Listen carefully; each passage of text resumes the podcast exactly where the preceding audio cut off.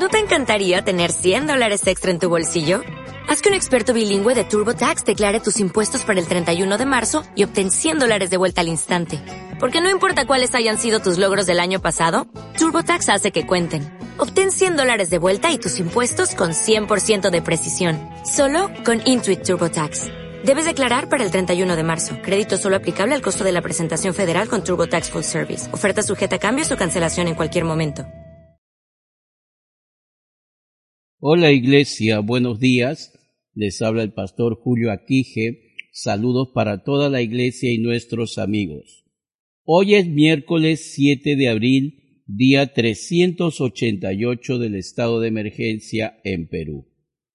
Estamos hablando acerca de la economía del reino y veníamos meditando acerca de las expectativas que Dios quiere que logremos porque Él ha puesto expectativas en nosotros y por eso también pone ciertas exigencias, no para lograr las expectativas de Él, sino para que nuestras expectativas, aquellas bendiciones de Dios para nuestras vidas, se logren en nosotros.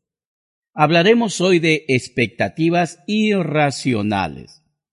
Un factor por el cual la gente no pone expectativa en todas las cosas de su vida es porque hay muchos que simplemente se limitan por los fracasos pasados y piensan que su presente es resultado de su pasado.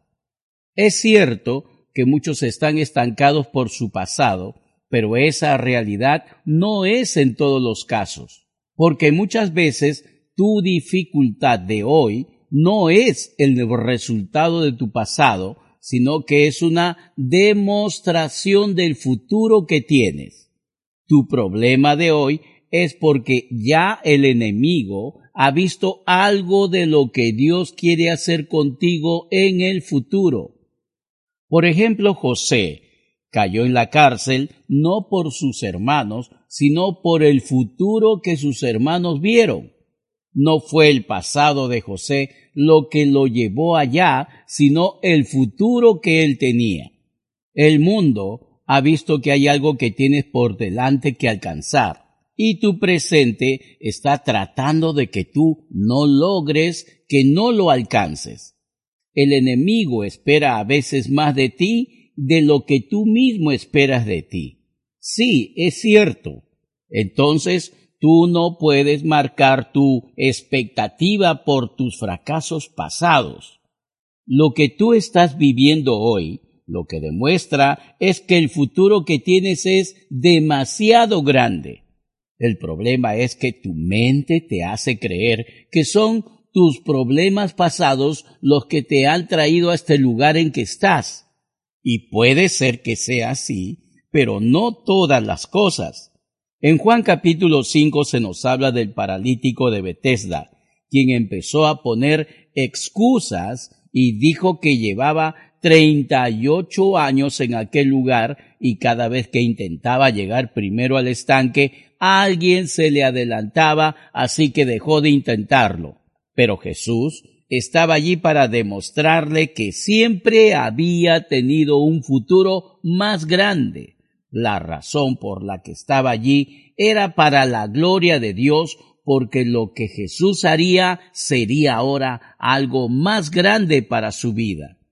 Mi hermano, deja de hablar de todas las veces que no lo lograste y comienza a caminar, no hacia el estanque, sino hacia el destino que Dios tiene para tu vida. El milagro de aquel hombre no estaba en el estanque, porque no estaba en arreglar los fracasos pasados, sino en caminar en la palabra de Dios hacia el destino que Dios tenía para su vida.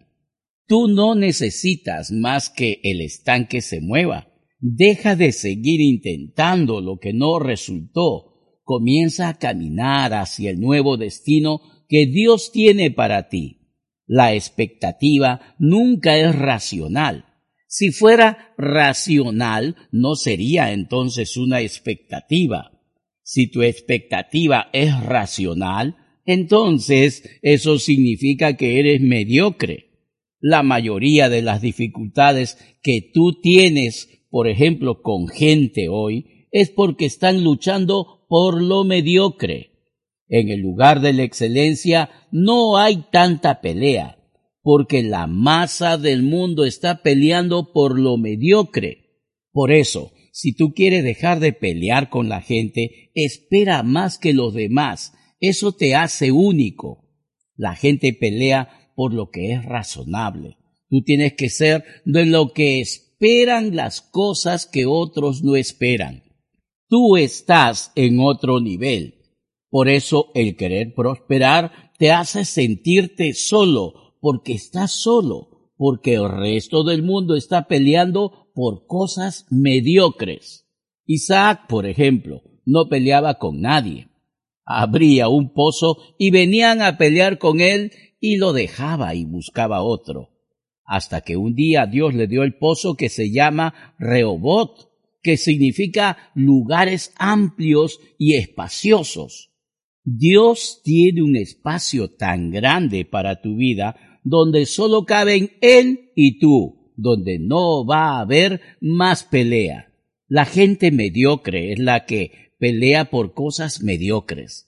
Pero aquel que no quiere gastar sus energías en pelear por tonterías, en pelear por cualquier cosa, son gente que están creyendo por cosas más grandes, más poderosas que las que la gente regularmente está pensando. Tú no eres regular, Dios no invirtió la sangre de Cristo para que tú fueras mediocre en esta vida.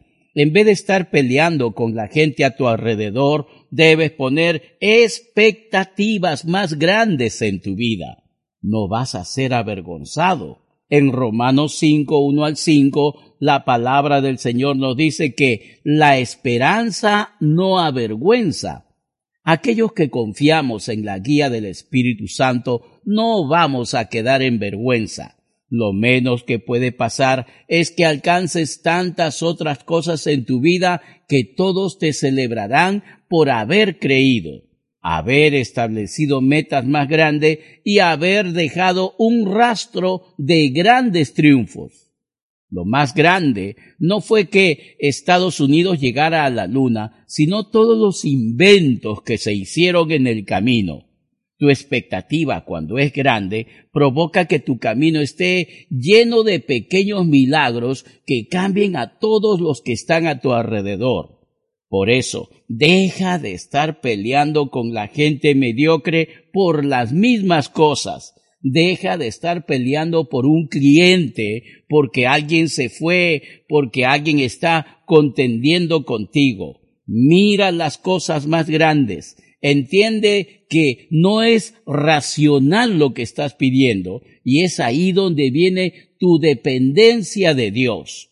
Si tú no tienes una expectativa por encima de lo racional, siempre tendrás excusa para ser mediocre.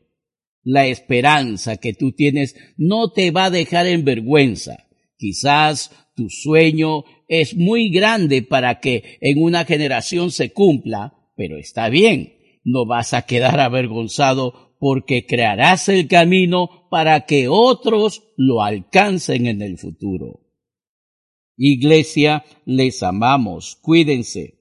Tú eres bendecido con toda bendición espiritual en los lugares celestiales en Cristo Jesús.